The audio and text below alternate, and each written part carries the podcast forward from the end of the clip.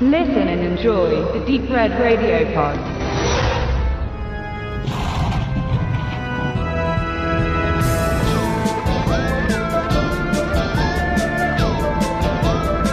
Es gibt Filme, die haben eine gute Story und schlechte Effekte und es gibt Filme, die haben eine schlechte Story und gute Effekte. Es gibt aber auch Filme, die haben eine schlechte Story und schlechte Effekte. Und äh, einen dieser doch recht häufigen Vertreter mittlerweile haben wir gefunden in Baba, The Werewolf, The Redneck Werewolf. Das sage ich in den Titel falsch, das ist aber auch eigentlich egal. Weil man kann es eigentlich nicht anders sagen, als dass dieser Film eine einzige Unverschämtheit ist. Also gemessen an dem, dass eigentlich Filmen von ihren Machern Liebe widerfahren sollte und diese Liebe, die da sein sollte, ist in diesem Film überhaupt nicht zu spüren. Ich glaube, es war Michael Bulli-Herbig, der mal gesagt hat, dass ein schlechter Film genauso viel Arbeit macht wie ein guter Film. Und da ist sicherlich auch was Wahres dran. Aber dieser Film, den kann man nicht mal von diesem Gesichtspunkt her irgendwie loben oder, oder, oder würdigen, weil das wirklich ganz ganz miserables äh, Direct-to-DVD äh, oder Blu-ray-Cinema ist. Ja, ich denke, man kann unsere Zuhörer nur vor diesem Film warnen, wenn man ihn denn im DVD-Regal ähm, im Händler des Vertrauens, beim Händler des Vertrauens stehen sieht, ähm, die Finger davon zu lassen und äh, auch nicht auf den äh, reißerischen äh, Spruch reinzufallen, wie das uneheliche Prollkind von Frankenstein Jr.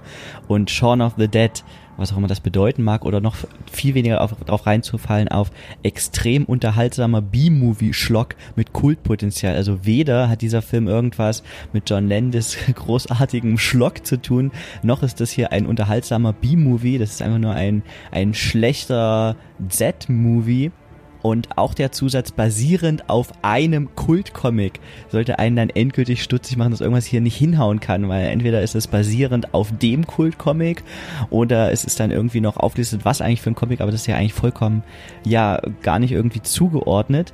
Wenn man dann aber den Film schaut, dann im Abspann kommen tatsächlich so ein paar Bilder und Comic-Cover und das, das Comic-Heft sieht tatsächlich gar nicht so schlecht aus. Das heißt, ich möchte eventuell dem ursprünglichen ja Schreiber oder Zeichner des Comics gar nichts äh, gar nichts vorwerfen.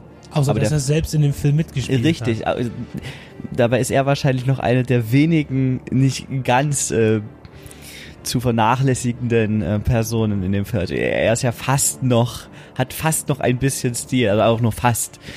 Ähm, Wollen wir nicht vielleicht ganz kurz sagen, worum es eigentlich geht? Bitte, Film? Benedikt, sag also doch mal, worum es geht.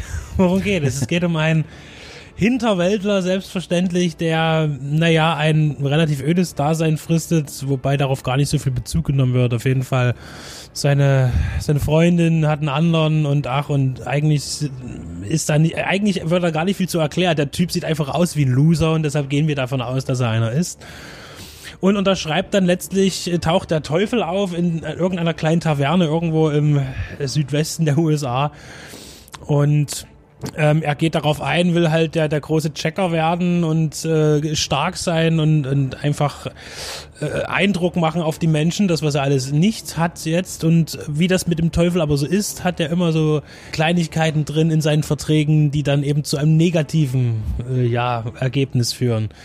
Und letztlich ist das bei ihm das Werwolf-Dasein, also dass er dann als Werwolf erwacht und aber auch die gesamte Dorfgemeinschaft irgendwie fällt auf diesen Typen rein und schließt irgendwelche Verträge ab und die haben dann halt irgendwie viel zu dicke Eier oder äh, eine, eine dritte Hand am Kopf oder oder irgendwas anderes. Also das ist alles. Oder die Neune hat auf einmal Reizwäsche an ja, und, und sonst nichts.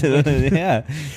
Also das ist prinzipiell das, worum es geht. Und letztlich geht es darum, eben gegen den Teufel zu kämpfen, um wieder Normalität in, in das Leben dieser ganzen Menschen zu bringen. Das ist jetzt die Story, das ist jetzt auch nicht schlimm, dass da nicht mehr ist, weil das muss es nicht sein. Im Genre, muss es wirklich nicht mehr sein, aber was hier, also man kann das fast gar nicht beschreiben, weil wo man hier jetzt schon ein wirklich dünnes Drehbuch hat, durchweg nee, sind nicht mal schlechte Schauspieler, sind einfach keine.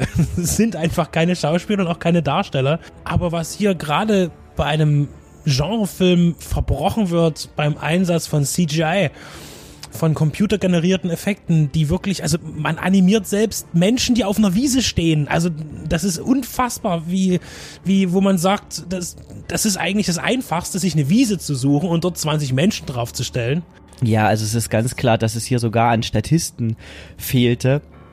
Man hatte schon keine Schauspieler, noch weniger hatte man Statisten.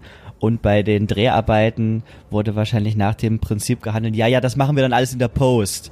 Und das äh, führt dann eben auch dazu, dass teilweise Zigarren gar nicht mehr angezündet werden am Set, sondern das wird dann irgendwie nachträglich eingefügt. Autos wirbeln keinen Staub mehr auf, der wird nachträglich eingefügt. Und man wollte offensichtlich auch mit Greenscreen äh, etwas experimentieren. Also auch, auch Türen, äh, Wände, äh, Regale, die banalsten Dinge, die äh, sogar wir in unseren Wohnungen haben, werden in diesem Film animiert und ja.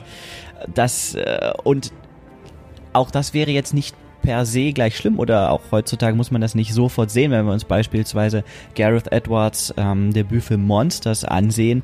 Da sind die ja auch irgendwie durch, ähm, durch Amerika oder durch Mexiko gereist und haben dann nachträglich irgendwelche, alles digital eingefügt, Monster, Schilder, was weiß ich, und das hat ja auch der Gareth Edwards mehr oder weniger alles äh, alleine gemacht und hier verfährt man nach dem gleichen Prinzip, nur sieht das alles aus, als hätte man bei, bei PowerPoint sich irgendwie durchgeklickt, was es da für Hintergründe gibt und die dann einfach eingefügt und den Greenscreen nicht mal richtig gerade gezogen und deswegen sieht man auch jeden Übergang, jeden Schnitt in den Ebenen. Das ist wirklich unglaublich schlecht. Also auch für eine Billigsproduktion sind die digitalen Effekte unglaublich schlecht.